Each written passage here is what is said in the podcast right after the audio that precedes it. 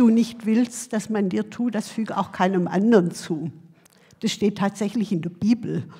Im Buch Tobias, das gehört zu den sogenannten Apokryphen, ist nicht in jeder Bibel drin. In vielen Religionen und Philosophien finden wir die goldene Regel wieder, aber immer negativ formuliert. Also zum Beispiel im Islam heißt es, keiner von euch ist ein Gläubiger, solange er nicht seinem Bruder wünscht, was er sich selber wünscht.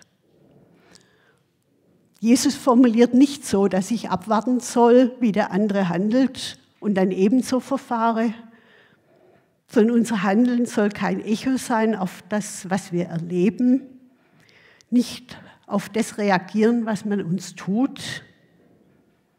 Jesus formuliert positiv, die Initiative ergreifen, proaktiv handeln. So weit, so gut. Was hätten wir gern, dass es die Menschen uns tun? Einmal ein Lob hören oder dass mir jemand einen lieben Brief schreibt, eine nette WhatsApp-Nachricht, ein Lächeln schenkt oder Wertschätzung in irgendeiner Form entgegenbringt. Oder dass sie einen respektieren, wenn man mal eine andere Meinung hat. Wenn wir Fehler gemacht haben, wünschen wir uns vielleicht, dass es auch Menschen gibt, die Verständnis haben, die nicht bei der ersten Gelegenheit den Stab über uns brechen. Wenn wir fröhlich sind, hoffen wir, dass jemand sich mit uns freut, weil geteilte Freude doppelte Freude ist. Wenn wir traurig sind, dass da jemand ist, der sich einfühlen kann und bereit ist, mitzugehen. Geteiltes Leid ist schließlich halbes Leid. Wünsche oder Erwartungen hören wir hin. Was erwarten wir von unseren Mitmenschen?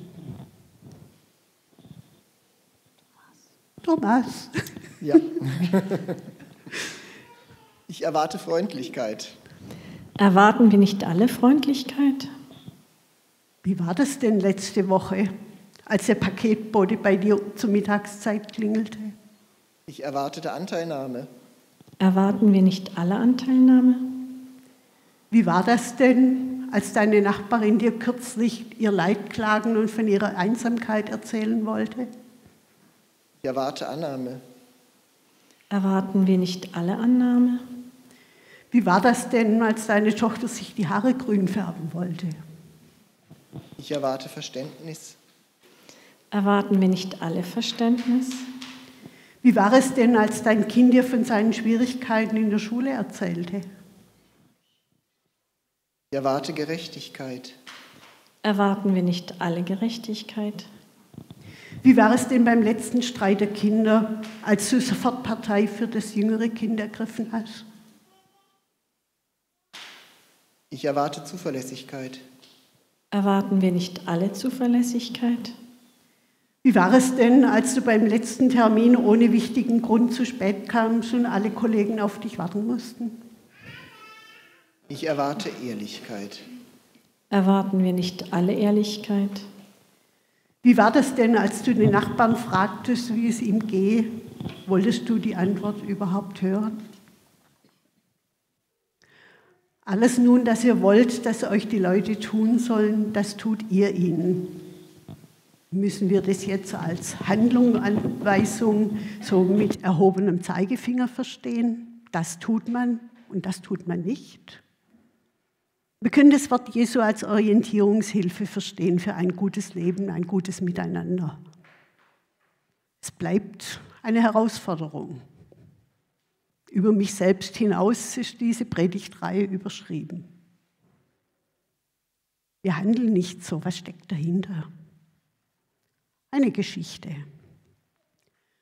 Da fällt einer unter die Räuber und liegt blutend am Straßenrand.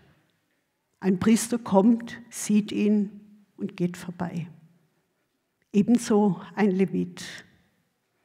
Dann kommt ein Samaritaner, sieht ihn und hilft ihm. Verbindet seine Wunden, nimmt ihn mit zur nächsten Herberge, gibt dem Wirt Geld, damit der ihn weiter versorgt. Der Priester und der Levit gehen vorbei. Denkbar, dass die beiden einen langen Tag im Tempel hinter sich hatten und einfach erschöpft waren. Außerdem waren sie zu Fuß unterwegs und hatten nichts dabei, um erste Hilfe zu leisten. Vielleicht hatten sie einfach Angst, dass auch sie überfallen werden könnten. Da wissen wir nichts Genaues. Und unsere Beweggründe, nichts zu tun, uns rauszuhalten, da wissen wir oft auch nicht genau weshalb.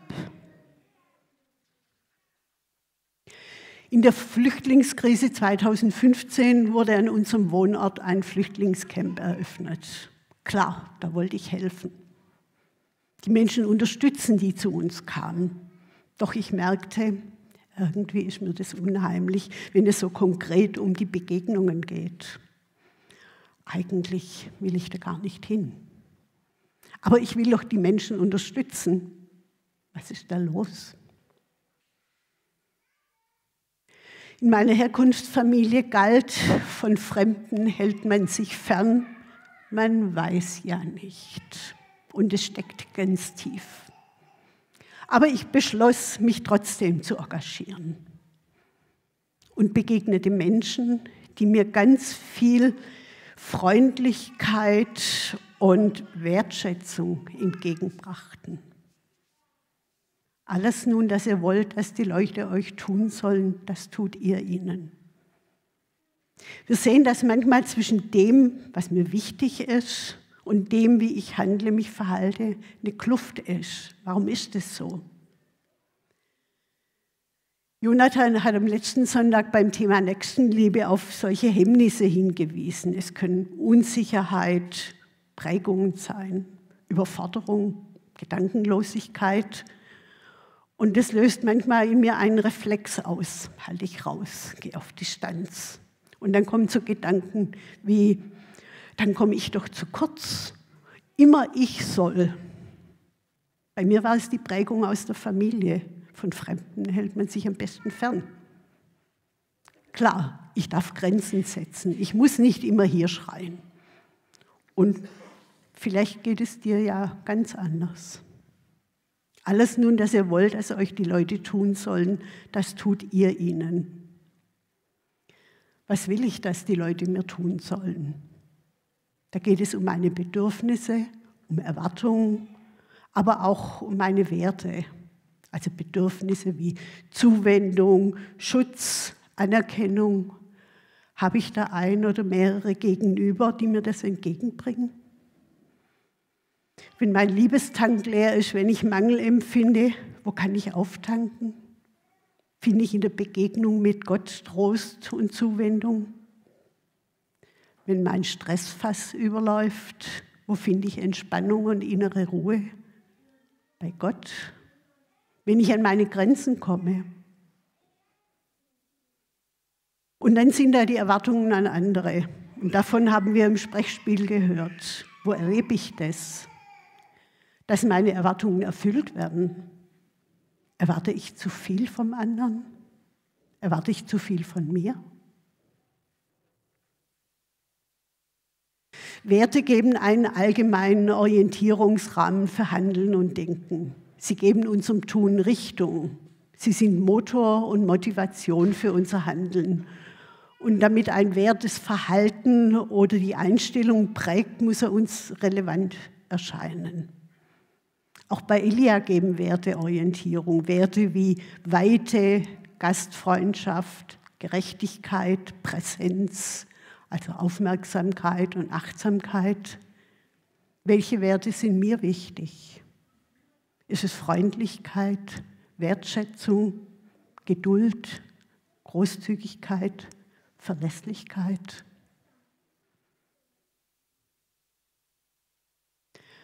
Eigentlich können ja aus unseren guten Werten Impulse entstehen, den anderen so zu behandeln, wie ich es mir von ihm wünsche.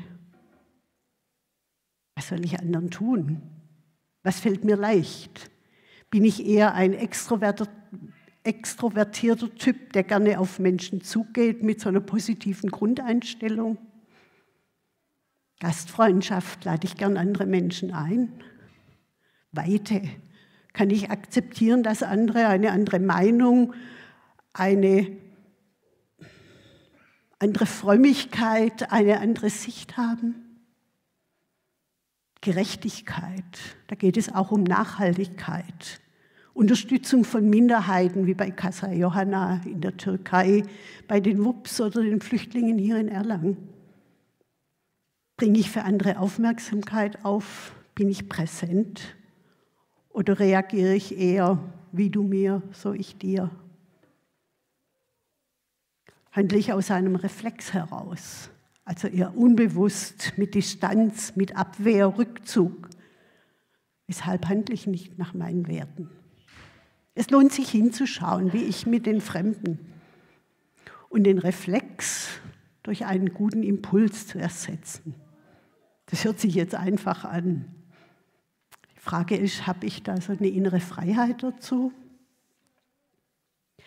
Es gibt ein Trio in uns, die Gefühle, das Denken und das Handeln. Drei, die sich gegenseitig beeinflussen. Wenn ich denke, das Glas ist halb leer, dann fühle ich mich unzufrieden. Vielleicht mag ich gar nichts tun. Wenn ich dagegen denke, das Glas ist halb voll, dann fühle ich mich gut und kann eine Sache beschwingt anpacken. Wenn mir etwas gelingt, fühle ich mich zufrieden und denke, hast du gut hingekriegt. Wenn etwas schief geht, bin ich traurig und enttäuscht. Vielleicht denke ich, ich bin ein Versager.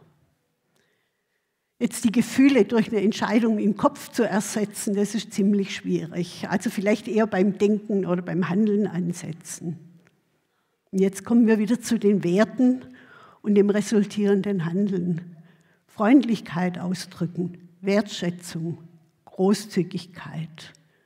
Das kann ein Lächeln sein, ein gutes Wort teilen. Es ist ein Lernprozess. Paulus sagt in Römer 12, passt euch nicht den Maßstäben dieser Welt an. Das wäre dieses, wie du mir, so ich dir. Sondern lasst euch von Gott verändern, damit euer ganzes Denken neu ausgerichtet wird. Neues Denken mir hilft, den anderen als Kind Gottes zu sehen auf Augenhöhe als Original und dem anderen so zu begegnen. Und mit dem Handeln, mit dem Denken, dann können sich auch meine Gefühle verändern. Was soll ich anderen tun? Ich bin viele Jahre mit dem Bus zur Arbeit gefahren. Morgens, da waren die Busfahrer manchmal ziemlich genervt von den vielen Schülern und entsprechend muffelig. Ich habe mir angewöhnt, sie immer mit einem freundlichen Guten Morgen zu begrüßen und beim Aussteigen einen guten Tag zu wünschen. Oder die Mitarbeitenden an den Bedientheken, an der Supermarktkasse freundlich einen schönen Tag wünschen. Geht leicht und tut nicht weh. Neulich hatte ich eine nette Begegnung. Beim Bäcker war vor mir ein alter Mann im Rollstuhl. Ich fragte ihn, ob ich ihm behilflich sein könnte. Nein, danke, es geht noch, meinte er. Also alles gut. Doch als er wegfuhr, drehte er sich noch einmal um und wünschte mir einen schönen Tag. Alles nun, das ihr wollt, dass euch die Leute tun sollen, das tut ihr ihnen. Das kann man als Anweisung hören, als Anforderung. Man kann es auch als Leitlinie, Orientierungshilfe verstehen oder als Herausforderung.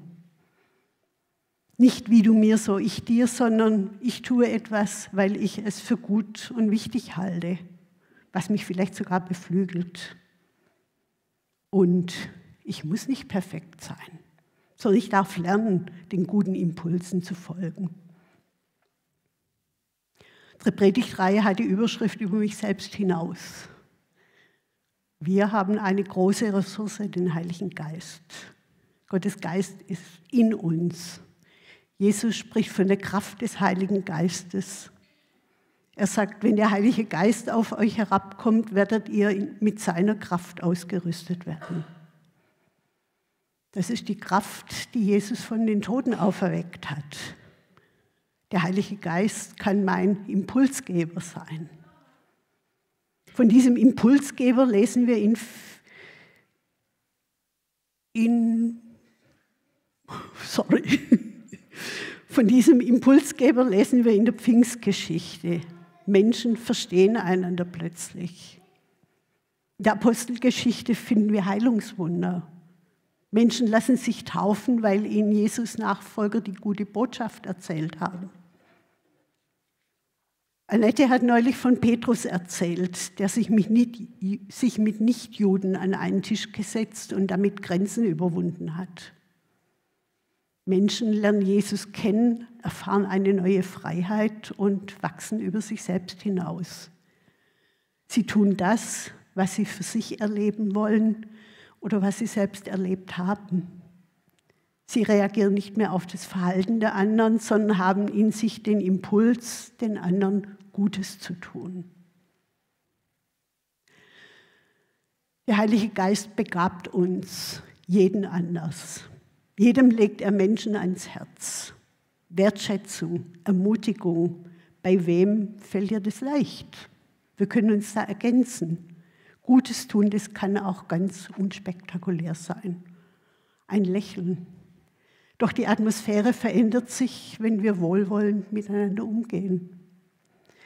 So wie der Sauerteig den ganzen Teig durchdringt und weich und groß macht, sodass alle beflügelt werden. All das bewirkt der Heilige Geist. Der Geist bringt als Ertrag Liebe, Freude und Frieden, Geduld, Güte und Großzügigkeit, Treue, Freundlichkeit und Selbstbeherrschung. Lasst uns jetzt noch einen Schritt weiter gehen und uns vorstellen, der Heilige Geist geht durch die Reihen. Er will uns stärken, ermutigen, herauslocken. Er schenkt Freiheit, Neues zu wagen uns auszuprobieren und die Kraft anzupacken und loszugehen.